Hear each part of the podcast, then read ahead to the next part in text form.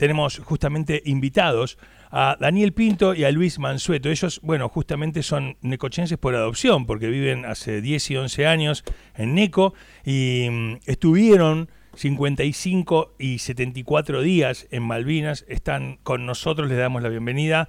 Hola Daniel, ¿cómo estás? ¿Todo bien? Bienvenido. ¿Qué tal? Buenos días. Muy buenos días a todos, a la mesa y a toda la audiencia. Luis, ¿cómo estás? Bien, muy bien. Este, eh, muy agradecido por la invitación de ustedes. Este, bueno, esperemos este, darles eh, un, un, buen, eh, eh, unas buenas respuestas al, al, al, digamos, a la audiencia y, y, para ustedes más que nada. Está bueno, que sea el momento que, que tenga que hacer, porque también es para ustedes, ¿no? Este encuentro. Eh, más que para nosotros es para malvinizar y para, y para siempre homenajear a, a, los caídos, a los que quedaron en las islas. Y bueno, por eso los 2 de abril, un poco lo que vos decías anteriormente eh, en cuanto a los números, ¿no es cierto? Eh, los 40 años, sí, es, la verdad es un número. O sea, nosotros lo sentimos así. No lo sentimos igual de la manera del tiempo que pasa, porque a medida que pasa el tiempo nos vamos poniendo más sensibles, estamos más grandes, claro. la mochila es más pesada pero eh, como vos decías, es un número. El 39 fue lo mismo para nosotros, claro. el 38 fue lo mismo, el 41 va a ser lo mismo. O sea, el sentimiento que nosotros cuando llega esta fecha y nos empieza a correr por las venas es lo mismo. O sea, es querer homenajear a aquellos que quedaron allá en las islas. O sea, ¿Qué, ¿Qué, hacías vos, Daniel? Eh, estabas haciendo la colimba, eh, pero ¿qué, qué, sí. en ese momento, eh, ¿qué, qué, ¿quién eras? ¿Qué hacías? ¿Qué pensabas cuando salgo de la colimba? No sé, me voy de viaje en moto, quiero ser carpintero, quiero ser ingeniero, estaba de novio. Ah, vos decís en la vida. No, claro, sí, ¿viste? Sí, porque eras un pibe, ¿qué edad tenías? Claro, yo tenía 18 años. eh, bueno, eh, justamente antes de, de, de empezar, de que me llegue la carta para la colimba, estábamos armando un, un negocio con, con, mi cuñado, era una casa de repuesto que íbamos a instalar. Yo siempre estuve muy vinculado al tema de, de, de los autos, de mecánico, ¿viste? Eh, y bueno, eh, estábamos justo para abrir ese negocio y no sé por qué mi cuñado se le había puesto, yo tenía a mi papá muy enfermo, eh, se le había puesto que yo supuestamente me iba a salvar por, por único sostén de familia, yo soy único hijo, va, no, tengo una hermana pero, pero, el hombre trabajaba. Pero el hombre, claro. claro. Eh, mi hermana está casada, o sea... A vos que tenés 20 años estamos hablando de que de otro mundo, de otro mundo en donde el hombre era el que laburaba y generaba todo. Sí, ¿no? sí, sí, sí. Y bueno, estábamos empezando a armar un negocio, cosa que él después cuando a mí me tocó la, la colimba y no me salvé, y por más que presentamos esto, presentamos lo otro... ¿Qué número sacaste? 848. La pelota, imposible. Fuerza Aérea. Claro. Eh, así que la, me tuve que ir y él tuvo que desarmar otra vez el negocio, no lo pudo llevar adelante. Y eso es lo que estábamos, digamos, en ese momento, el proyecto. ¿Luis? En esa época yo estudiaba, digamos, en ese momento estaba en la secundaria, laburaba y estudiaba. Eh, lo laburaba, me acuerdo que entré como aprendiz en una tornería, en esa época las tornerías estaban de moda. ¿ves? Claro. Y bueno, proyectos no tenía, digamos, Tenía que estudiar y laburar, nada más. Y hablando de número, a mí me llegó el 981. No, 981 claro, era. Pegó la vuelta. Ya está. La vuelta. Claro, porque también daba, si tenías que hacer la colimba, te quedabas como dos años, era como una cosa, eh, eh, ¿no? Había veces que. Claro. Eh, porque uno era. Marina, Marina se supone que era más tiempo. Claro, claro. Era, era, eran, sí. viste, como el, eh, con suerte te daban la baja al año y medio. Este... Claro, 13 meses, 13 meses y una semanita. Claro. Eh, pero ahí, ahí, está el error. Muy buen punto. Cuando terminó el tema de Malvinas, desgraciadamente yo tuve que seguir haciendo la colimba. Digamos, Vos volvés a suelo argentino que te, que te reincorporás a la tocaron, colimba. Tocaron, no, no, tocaron un buen tema. Eh. No, no, como soy clase 63 y la infantería marina eh, se manejaba de otra manera, entraban por tanda, no entraban todos juntos como las otras fuerzas. Y desgraciadamente tuve que terminar de hacer la colimba. Después de los 74 días y 3 meses que estuve haciendo la colimba, en realidad estaba haciendo la colimba, yo fui a Malvinas pero estaba haciendo la colimba, ¿no? 74 días y tenía creo que dos meses, tenía dos meses y, po- y Sí, pico. y Sí, un poquito y medio. Un poquito más. Eh, y cuando terminé Malvinas yo pensé que me iba a ir a mi casa. Al batallón. No, me comí 13 meses y una semana de colimba, habiendo ido a Malvinas. Buen, pu- buen punto, digamos, tremendo. salí de esto porque... Es algo que no escuché nunca ni nunca pe- nunca pensé, porque ahí está la historia de la humanidad, no es como si vos llegaste de Malvinas. O sea, ¿y qué? No, no, y volví a, a Colimba, y, y con todo lo que eso significó. No, no, no, yo seguí haciendo la colimba. Llegué... Bueno, a nosotros nos pasó, Fuerza Aérea nos pasó algo parecido, no tan, no sé si tanto como a ellos, eh, pero nosotros no nos dieron de baja tampoco como ejército. O sea, yo me tuve que volver, o sea, me dieron una licencia, eh, yo estaba en Comodoro eh, haciendo la colimba, volví a Buenos Aires, encima fue, en mi caso fue algo especial porque mientras yo estaba en Malvinas falleció mi, papá, yo nunca me enteré, nunca me avisaron, me enteré cuando llego después de Malvinas a Ezeiza. Y bueno, fue, nos dieron una licencia, después volvimos y tuvimos que estar hasta noviembre. O sea, no nos dieron de baja ahí al toque. Ejército sí le dio de baja más rápido. Y Pero- Estamos hablando por la edad que ustedes tenían cuando fueron a las islas. Yo entiendo que había parte de, de las personas que fueron a, a la guerra que tenían como una vocación de formar parte de una fuerza y demás, porque hubo, eh, no, no solamente fueron los pibes, pero ustedes no tenían ganas de ir a una guerra. O sea, No, en absoluto. eh, medio obligado a la colimba. Colimba. Claro, que ya era, ya era, un- era Obligatorio. a ver si queremos, si podemos Obligatorio, zafar. No, obligatorio. no, yo a la colimba tampoco quería ir. Bueno, no, por eso digo, es- O sea, Nadie Pre- quiere ir. pre- previo a la yo tengo colimba. 51, pero si, bueno, no, me sortearon, nadie quiere ir a la Colimba. claro, no, no. es- Uno piensa en un futuro, te, te quitan una gran parte de tu vida. Digo esto por el análisis que sacan ustedes de que tuvieron que volver a formar parte de una fuerza. Si uno tuviese la vocación de servicio antes de ir a la guerra, bueno, volvés y sabés que tenés que volver a formar parte del ejército. Pero en su caso era. Uno se cae de maduro que la decisión tenía que ser: vayan a su casa, chicos. Claro, que arrancar de vuelta. sí, y a sí, ver qué- obvio. qué se puede bueno. hacer y los vamos a ayudar a Arrancar de arrancar de vuelta. En ese momento estábamos viviendo en un proceso, en un gobierno que, bueno, este, las mundo. cosas eran así y bueno. Sí, sí. Los voy a llevar un, un pedacito en la historia. Entiendo que ustedes tienen que haber re- recordado después de lo que pasó, porque creo que en aquel momento hab- habrían sido inconscientes del recuerdo de que tenían que grabar en esa memoria. Un 31 de marzo, ¿dónde estaban ustedes y, y cómo es que se enteran, cómo es que, que- que saben que van a ir a una guerra? 31 de marzo. Digo, los días previos, ¿no? Que también un poco... Eh, 31 de marzo nosotros estábamos instalando, o sea, te resumo un poquito mi historia. Yo terminamos los dos, yo entré en enero eh, hacer la conscripción en Comodoro Rivadavia. Terminamos de hacer de la, la instrucción y enseguida empezamos a hacer un curso, no sé por qué me enganché o no me acuerdo, la verdad, sinceramente, un curso de artillería antiaérea. Empezamos a, a aprender a manejar los cañones antiaéreos que había en Comodoro. Cuando viene todo el tema de Malvinas, eh, nosotros nos hicieron desplegar los seis cañones que teníamos antiaéreos en, en Comodoro en el aeropuerto de Comodoro. De hecho, uno arriba del Chenque, en el centro de Comodoro, y después los demás dispersados todos por, por, por el campo. Eso Eh, lo vinieron haciendo durante marzo. Era como una cosa. Claro, por eso él me habla de Claro. 31 de marzo y ahí yo le digo eh, dónde estábamos. Ustedes no tenían ni idea Nada. de que estaban. O sea, que iba a O pasar lo que iba a pasar. se hablaba, se decía algo, que algo pasaba, pero bueno, nos hicieron instalar los cañones, hicimos posiciones, en una noche los instalamos. Y, y por eso fuimos a Malvinas.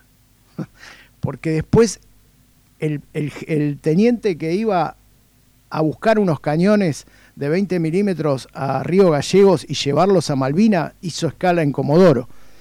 Y el alférez nuestro, que tenía dos o tres años más que nosotros, se retiró como Comodoro hace poco tiempo, eh, no- lo llevó a dar una vuelta por las posiciones y cambió de Por, idea. por chupas media, por decir, mirá, demostró todo. y En una noche cambiaron todo. Sí, Estos van a Malvinas. Dijeron, estos cañones van a Malvinas y no me cambien la gente.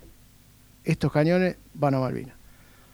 Bueno, y así fue. O sea, por haber hecho bien el trabajo, en resumidas Y cuentas. en- ¿no? en- en- O sea, En che, este anda muy bien. eh, este anda muy bien. Tráemelo. Claro, ¿sabe Ya, cómo hacerlo? Lo hizo en una noche y me lo llevo. Claro. O sea, los en necesitamos. cierto modo, sí. Eh, Entonces ahí te resumo un poco lo que estaba haciendo Claro. el 31 de marzo. Claro, yo me acuerdo, yo tenía 11 años de despertarme, eh, estaba en sectorado, eh, escuchar en la radio de mi viejo, se prendía la radio a las seis y media de la mañana y se escuchaba, y llegar y que esté dibujado en el pizarrón, y esa semana salió la Villiquen, salió, viste, la, la- este, si no era Villiquen, Anteojito, este que con, con todo el suplemento Malvinas y saber que eran las Malvinas y, y- y toda esa cuestión, ¿no?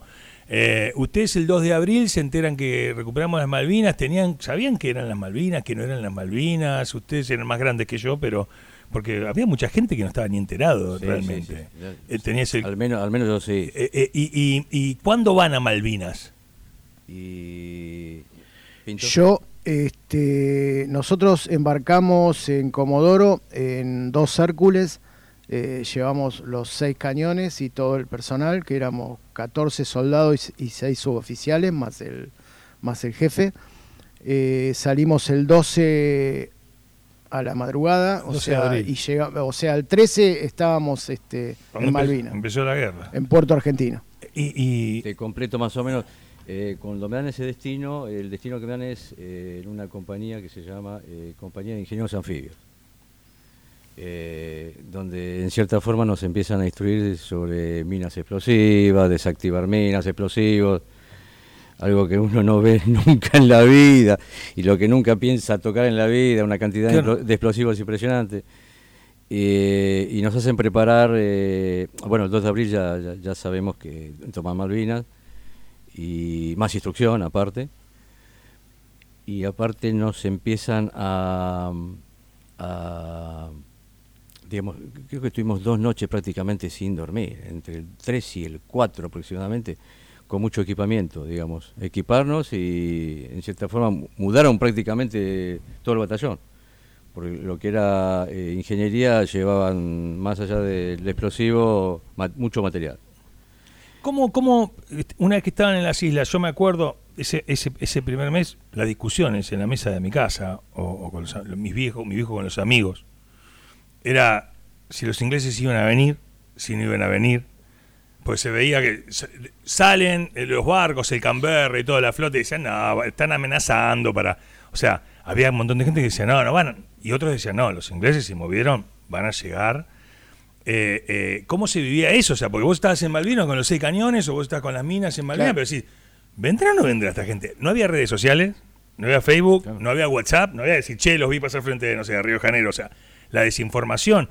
O sea, eh, eh, eh, ¿qué- qué- Ese es el punto, justamente. Nosotros no teníamos nada, no había, Bueno, no había lo que había, lo que hay ahora. Claro. O sea, nosotros no teníamos idea si ellos venían, no venían. La información a nosotros, que somos el, el último orejón del tarro, digamos. Explotaba una bomba decía, ah, eh, llegaron. No, no, no, por Es eso el primero de mayo más o menos, sí, por ahí an- unos días anterior ya se, ya se había confirmado que estaban, que estaban llegando, que estaban todo bien, pero hasta que no empezó el ataque, digamos, nosotros estábamos, hasta el primero de mayo estábamos de picnic, como quien dice. Claro, O sea, cuando agarraba una pelota de, o de- sea, de las Malvinas. sí, hemos trabajado, nosotros llegamos a Puerto Argentino, nos hicieron hacer toda una, una plataforma con placas de aluminio, ni bien llegamos, estábamos sin dormir, a trabajar, trabajamos, no sé, cuatro o cinco días ahí en Puerto Argentino para hacer toda una plataforma de aluminio para que cuando los aviones aterrizan después puedan volcar la carga a esas plataformas y liberar la pista. Y, bueno, después de ahí ya nos llevaron a nuestro destino, que era eh, Darwin, eh, Pradera del Ganso, estábamos nosotros, que fuimos a defender el helipuerto que está ahí en Pradera del Ganso. Le, le pregunto a Daniel y a Luis cuando ustedes dicen, bueno, estuvimos en las islas, llegamos a las islas, pero no sabíamos que íbamos a combatir porque todavía no se sabía que iba a haber una guerra.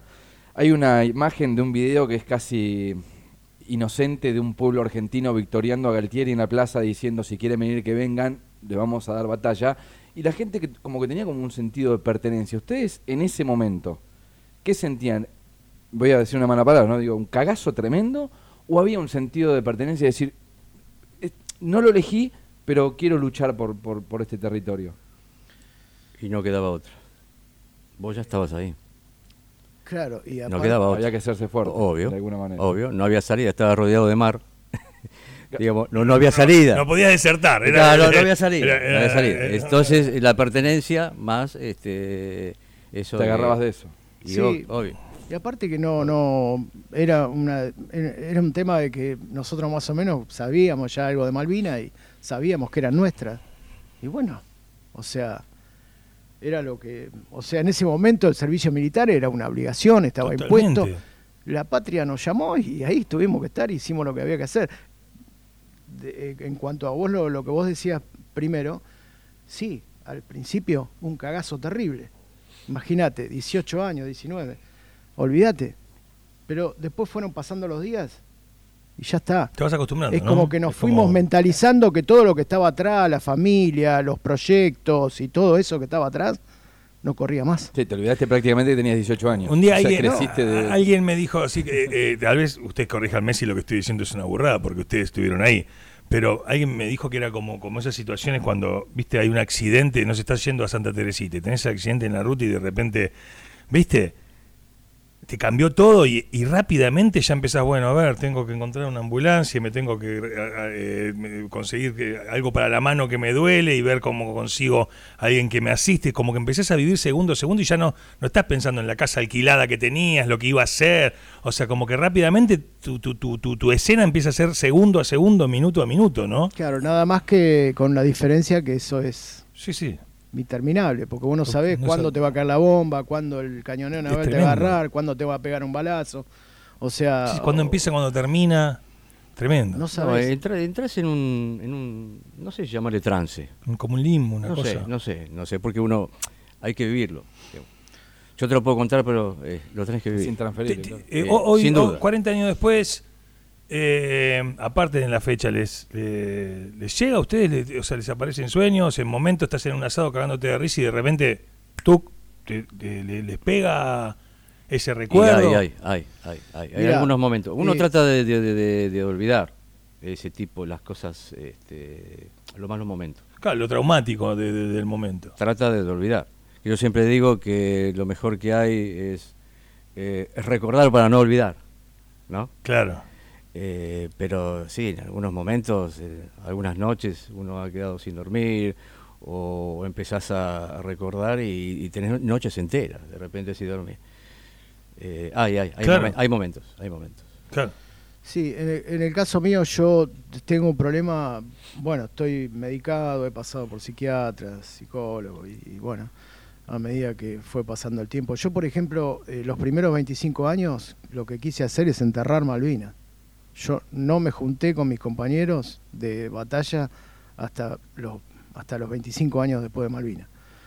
Eh, hasta que bueno, lo negabas. mi compañero me buscó, me buscó, yo, yo me negaba, me- me- o sea, no sí, quería, sí, sí. bueno, mi familia, no, nunca me, me, me- me No oí le hablar hable- de Malvinas. no le hable de Malvinas. No, no, Y sí, te venía, así. venía alguien, no se te ocurre hablarle Eso- de Malvinas. Voy a, era to- un- voy a tocar ese punto después. Hice un pozo y enterré ahí la mochila pensando que eso era lo mejor, yo pensando. Sí, sí, uno hace lo Porque que eso, puede. mira, nos podemos quedar hablando, porque eso es una de las cosas que, el abandono que tuvimos.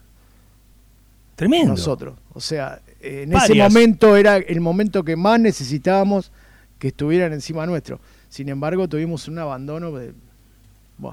Y, y aparte todo lo que se consiguió y todo lo que tenemos hoy en día, no es porque los gobiernos fueron bonitos y nos dieron tal o cual, no, no hablemos de colores ni, nada por el estilo. Fue porque los muchachos, los que militaron desde el primer día, salieron a patear puertas y, y, y cons- todo lo que tenemos los consiguieron ellos. Que yo siempre los, no tipos como yo que estuvieron 25 años escondidos porque no quería hablar de Malvina y laburé, laburé, laburé y nunca me... No podías. No podía, No, no podías. quería. No podías. claro. Hasta que después reuniéndome con ellos empecé.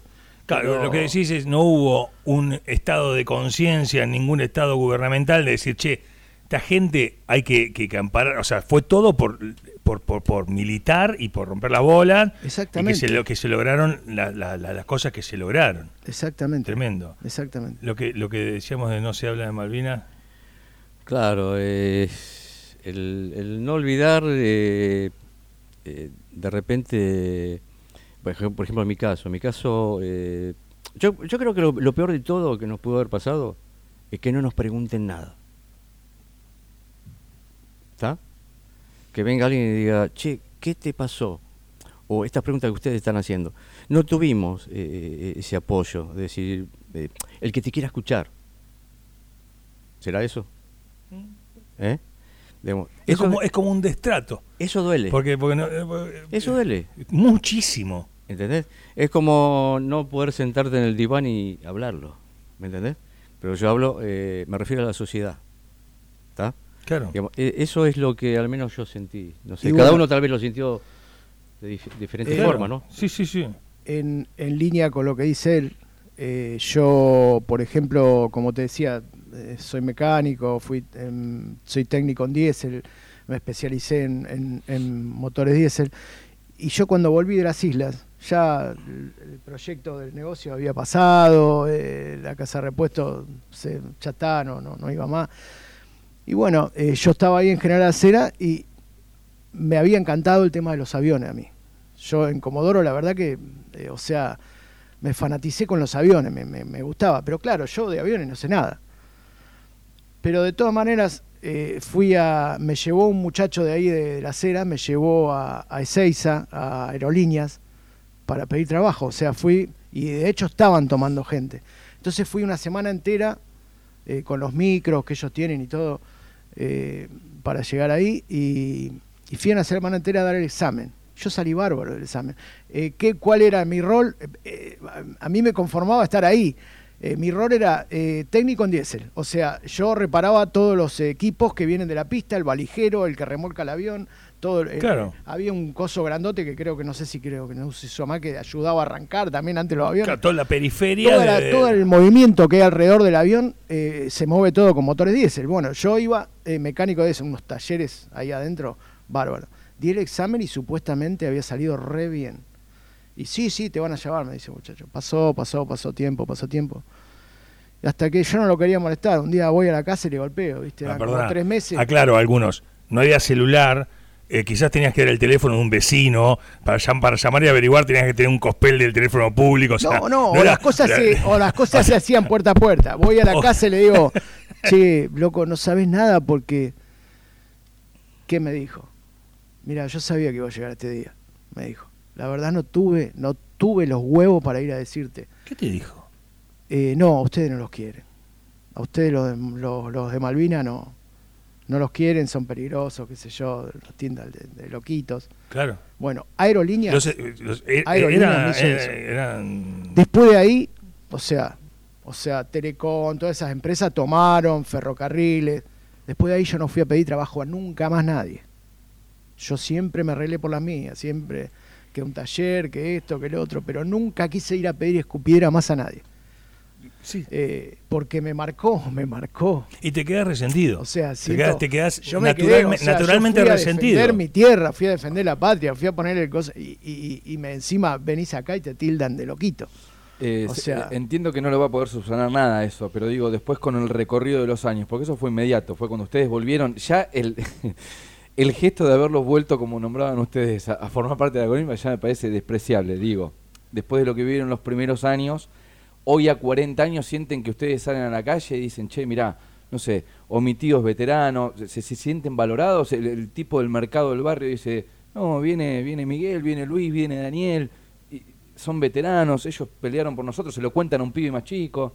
E- ¿Entienden que hay como, como eso? No. No, yo creo que no. Digamos, eh, el único que te va a recordar, yo siempre lo digo, eh, mi vieja ya no está, ¿no? Pero yo creo que lo que sufrieron fueron los familiares. Digamos, yo ahora tengo una hija chiquita, tengo dos hijas más grandes y una hija más chica, una necochense. Este, salió acá.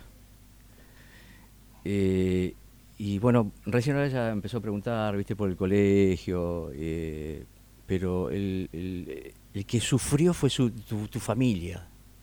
¿Eh? Si tenés tu viejo, fue tu viejo. Si te- tenés a tu mamá todavía, tu mamá. Una hermana. Los primos. era Claro, el, que va a recordar más que nada va a ser tu familia. La sociedad, eh, yo es- no es que uno tiene bronca o está resentido, eh, ojo, claro. Pero no, yo, no, no, yo, era parte de la sociedad. eh, eh, Pero- tuvo- tuvimos una conducta, o sea, yo era pendejo, pero se vivía como, o sea, yo me- se vivía como un partido de fútbol. Era Exacto. eh, eh, dos Pucará a tres y Harrier. Y era el comunicado y, y era vamos ganando de la revista Gente. O, Claro, claro. eh, eh, y y- y era, era una transmisión. Era bien argento. O sea, como, o sea, era, era una cosa eh, tremenda, eh, bien ar- argentina y como cuando Raúl lo pregunta respecto al, al reconocimiento y todo, es como culturalmente, es como que quizás nos cuesta tener realmente un estado de conciencia de decir, estas personas tuvieron una guerra, los argentinos a veces nos falta esa profundidad y, y- y me parece que tiene que ver con lo que estás diciendo, ¿no? Y no se tomó una gran conciencia. Vos, no. desgraciadamente, los hablaste de lo de Argento. eh, tal vez si hubiésemos ganado, la situación hubiese sido distinta. Exacto, ¿No? Tal vez. exacto. No Sí. quiero condenar, ojo, No, pero no. es la realidad. Pero es eso, pero fue como, ah, perdimos. Bueno, listo. Eh, ¿Cuándo empieza Claro, tal cosa? eh, ¿Cuándo juega Argentina? o sea, en el medio jugó, Argentina jugó el Mundial. La mirada de costado. Eso del, del Mundial ni me hablé porque En el medio estuvo tengo Argentina. una historia con eso del El Mundial que- 82 que se bueno. jugó en el medio. Bueno, pero yo igual quería aclarar algo. Yo, porque eh, tengo que salir a defender un poco a, ci- a cierta gente y a, y a- y a- y a cierta parte de la población, yo diciendo con él, en que hay gente, hay gente que nos admira mucho, que nos habla mucho de nosotros, que nos quiere mucho. No sé cuál será el porcentaje. La verdad que si tengo que ponerme a mirar el pregunta iba a porcentaje, quizá él me gana. O La- sea, Daniel, la pregunta iba a esto. Vos te vas a comer un asado hoy, llegás a una casa y para mí, yo si me presentaran, primero sos veterano de guerra, después sos mecánico, sos especialista en diésel, pero para mí lo más importante que has hecho en la vida sos veterano. Digo, ¿te lo reconocen la, ge- la sí, gente en bueno, ese en sentido? ese caso sí. No, no sé. Hay, hay gente que sí lo reconoce. Eh, hay gente que lo Yo, yo tuve ciertas eh, o sea, eh, situaciones que me han pasado, de hecho acá en Necochea, eh, va la única que me pasó, pero, pero, pero a mí me pegó, a mí me pegó en el alma. O sea, yo voy a echar nafta al IPF del Automóvil Club y un muchacho ve la calcamonía de Malvinas, chiquitita así la calcamonía, porque yo no le pongo esas cosas grandes, en, en la luneta del auto y, y, y agarra, viene, eh, no solo ve la calcamonía, el tipo vio la calcamonía, después nosotros tenemos una leyenda en el documento que dice héroe de la guerra de Malvinas. Ah, mirá. Cuando le pago con la tarjeta y le doy el documento, el tipo agarró y leyó el documento. Y ahí vio, y ahí se aseguró que yo era veterano de Malvinas. Entonces agarra, cuando me va el documento me da la mano. Muy bueno. Un pibe, un pibe, no sé si tendría 25 años, me da la mano, me dice, una vez mi papá me dijo que si alguna vez tenía a, a un señor como usted delante mío, lo salude y le diga gracias. Ah, perfecto. A mí me partió. Y sí. Tremendo. A mí me partió al Y medio. tremendo, Es el día de hoy es que yo me emociono con esa acción. Claro, claro. Y salí de ahí no le pude ni hablar prácticamente. Y fui a mi casa y tenía una- un cuadro, porque nosotros todos los años la Fuerza Aérea nos manda folletos de, de- del primero de mayo, que es el- la fiesta que festeja la Fuerza Aérea, digamos, del bautismo de fuego.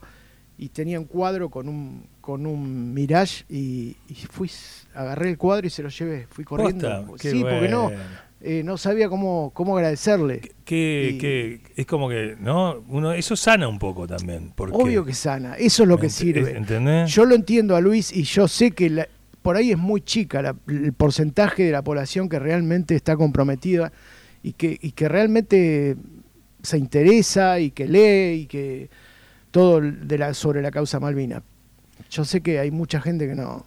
Y es que a veces no hay mucho más que decir. Y con lo que hablamos, Eh, eh, eh, decime. sí, con lo que hablamos del mundial, nosotros estábamos metidos, una vez encontramos, eh, o sea, rescatamos una radio de, de ahí del pueblo de los Kelper, eh, y, y nos agarramos una radio chilena. Me gustaría saber cómo fue eso de rescatar la radio, pero bueno, Bueno, no, no, importa, no eso- importa. eso lo podemos- en, otro en programa, sí.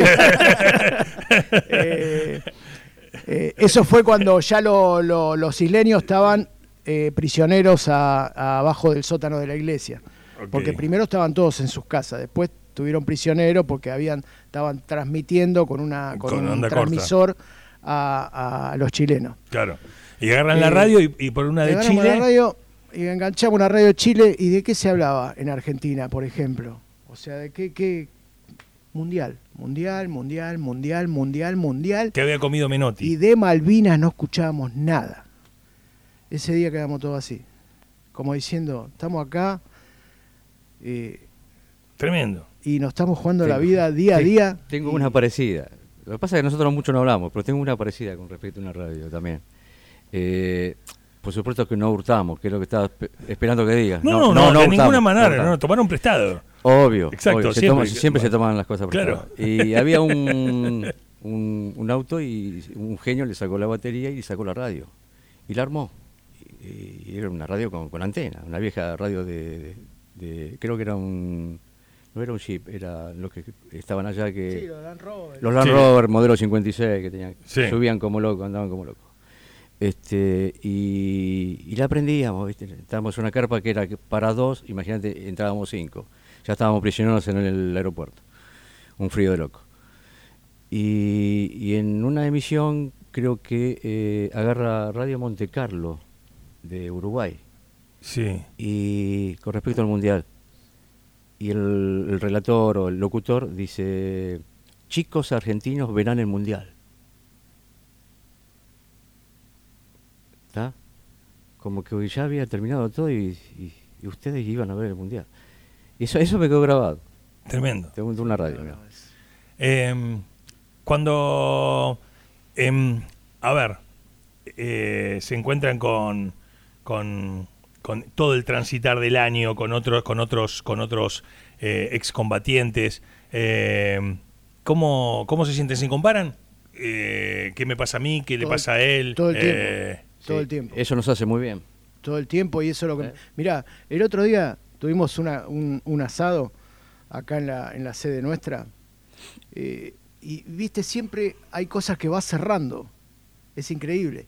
Vino un muchacho de, de Lobería, que es, que es este, socio de nuestra casa también, eh, y, y bueno, y charlando, qué sé yo, yo justo lo tenía al lado, y, y él es cirujano y, y sigue trabajando. Él había pedido mucha prórroga por el tema del estudio, creo que era clase eh, José Álvarez. 61. Eh, clase 50 y... Sí, no, no, no, Más a- 50 más y... Ocho. 57. 57 se salvaron. Eran, eh, 58, sí, algo así 56 y era. 57 se No, salvaron. no, no hacen la colimba. Y él termina, 60. termina Claro. el estudio y hace la colimba con nosotros, iba a Malvina. Pero ¿qué va? Como médico. Claro. Ya estaba recibido. Eh, y él el otro día, viste que este tema de la victimización y que siempre nos dicen los chicos, los pibes de la guerra y que esto. Y él el otro día me dio, aparte de lo que nosotros pensamos de eso, eh, o sea, me dio eh, algo tan, tan certero, porque él decía, eso que hablan de, de- de- de los chicos, dice, ¿a qué, qué vas a llegar a la guerra? ¿A un tipo de qué edad? Vos no sabés lo que pasaba con los tipos de 30 años, de 35, cómo la sufrían, venían a sanidad todos los días porque se agitaban, porque no podían, porque le dolía acá, porque le dolía allá. En cambio, los pibes de 18 años no tenían ningún problema, solo cuando venían con balazo, con, viste, ya. O Claro. sea, pero después los demás tenían un montón de problemas de salud. O sea, Mirá. en la mayoría de los lugares no son todos soldados super... Algo que se hubiese visto como positivo, ¿no? Llevemos gente con más experiencia, ¿no? Pero Claro, pero te El- tiene el que aguantar, no, sí, te tiene, te tiene que aguantar el físico. Y, y el, el tipo me lo explicaba de una manera que yo digo, puta, tiene razón este Caramba. tipo. Que- Claro, no es lo mismo. Yo me arrastré dos kilómetros entre un fuego y otro, porque yo estaba a dos kilómetros y medio salido del pueblo con el cañón antiaéreo y cuando se termina todo, que el cañón nuestro no habían averiado, los, le habían pegado un morterazo, yo me tuve que arrastrar dos kilómetros y medio. ¿Solito o con tus compañeros? No, primero salimos juntos en un tractor, después el tractor le pegaron un morterazo al lado de la rueda, el tractor casi se volcó, bajamos no todo, que yo O sea, podrías estar muerto. O sea, ¿estuvieron cerca de, de- de- de- de que, lo- de que los maten? Sí. sí, sí. Sí, sí, yo estuve en combate cuerpo a cuerpo. ¿Posta? Sí. Sí. Fal, pum, Sí. pum, en la trinchera. Sí, sí. Y a- ¿Te puedo preguntar? Sí, 40 metros, 20 Por eso, metros. eso, ¿a cuántos metros? O sea, que está el inglés y Lo tirándote. menos que tuve 20 metros. Muy cerca. Muy cerca. Pues yo estaba en una ladera, en, el monte Tubledon. ¿Y, y ahí, ahí se rinden Y ustedes? Estaban muy cerca. No, no, no, nos empezamos a desplegar. Nos llega una orden de desplegar y nos desplegamos. Claro, si vos, no, seguíamos ahí. claro, vos te, te- estás ahí aparapetado, pum, pum, A- va tirando. A tirar. A tirar. tenías eh, las armas, que, o sea, las balas que tenías que tener. Teníamos todo. Uno, yo- Teni- uno ve la película, no, no, ¿me no, entendés? O sea, pero ustedes lo vieron de verdad. No, teníamos todo lo que teníamos que tener para seguir tirando. Ok. Pero nos llega la orden de replegar y nos fuimos. Ellos eran más, o sea, a replegarse. Sí, nos tuvimos Te que ir. dicen sur, oeste, tú. No, no tuvimos que ir porque no, no, no, Se no, complicaba. no, sobre- no sobrepasaba. Más que nada la artillería de ellos. Ok. Era de Ahí, terror. eh, y, y vos también, ahí les explota una bomba en el tractor. Sí, después nosotros replegamos al pueblo, llegamos al pueblo y no solo eso, o sea, llegamos y nos hicieron agarrar FAL, porque yo tenía, yo como con- estar con un cañón antiaéreo tenía una ametralladora halcón, o sea, 9 milímetros, como una pistola, no sirve para nada, no sé dónde la perdí, porque ya no tenía más municiones, o sea, eh, llegamos Sí. al pueblo, nos hicieron agarrar FAL y a parapetarnos contra las, unas montañas de turba que hay en Pradera del Ganso y empezar a tirar. No, yo la verdad los que más los tuve fue 150 metros, Ah, vos 120 nada, metros. vos nada, no. Sí, no. Vos re lejos, vos, eh, re cerca igual. Sí, Una no, no, para ese tipo, para ese tipo de armas sí. De acá De que Cartiles, casino. re cerca De acá también. casino. Dice, no, nada, no. No, no, para ese, tremendo. para ese tipo de armas sí, pero bueno. Claro, el eh, FAL cuánto tiene? El- 300. 300 metros, ¿no? Claro. Al bulto. eh, Al bulto. eh, pero bueno, Tengo, tengo para los muchachos dos dobles preguntas. La, la primera tiene que ver con si volvieron a las islas No, y yo en no. el caso de que no, si les, les interesaría volver. A mí me encantaría. Siempre, siempre tuve las ganas de ir. Ahora se me perdió un poquito. Ya pasó el tiempo, ¿viste? Claro. Tengo, tengo otras cosas más importantes. Pero me encantaría, claro, y sí, y sí, tira de, la de- de siete años, me tira. claro. Eh, pero bueno, si se da la oportunidad, iría. Eh, eh, Sin duda. Repregunto, ¿es fácil eh, como veterano? Digo, si vos haces un pedido, eh, quiero ir a las islas, No, no, digamos, el no. tramiterío es fácil, ¿no? No, no, porque eh, necesitamos visa, ¿no? sí, necesitar la visa. Hay muchos que no quieren ir por ese tema. Eh, yo, hay- mi, mi sentido particular. Tengo- adquisitivo. Tengo, Claro. otro problema. Yo no, no. No podrías. lo que pasa que, bueno, no sé si, si lo digo, por ahí me, termino la nota. Eh, eh, yo tengo miedo de volver a las islas. Yo no, no, no sé por qué. ¿Cómo no Tengo sabes miedo. por qué? Tenés un lógico miedo de volver así. la- Eh, no, tengo miedo porque tengo miedo de ir al cementerio. Que seguro, eh, si voy a las islas, va a ser el, el primer lugar que quiera ir. Y, y yo, mm, hay algo que me dice la cabeza que de ahí no, no salgo. Ok, entonces, tranquilo. No quiero ir, por eso no quiero ir. Tranquilo. O sea, Eh, la, la otra doble pregunta que tenía era, se han hecho en estos 40 años reclamos diplomáticos por la recuperación de las islas infinitos. Eh, si creen que puede eso en algún momento tener un resultado y si les interesa. Sí, sí, sí, sí, sin duda. Eh, Es una forma también de cerrar como un círculo, ¿no? Si, Exacto. si llegaran a recuperarse. Sí, sí, porque te, te explico. El, el último día cuando estuvimos en la isla, eh, abanderada por eh, la- las banderitas este, inglesas, eso te mata, te puedo asegurar.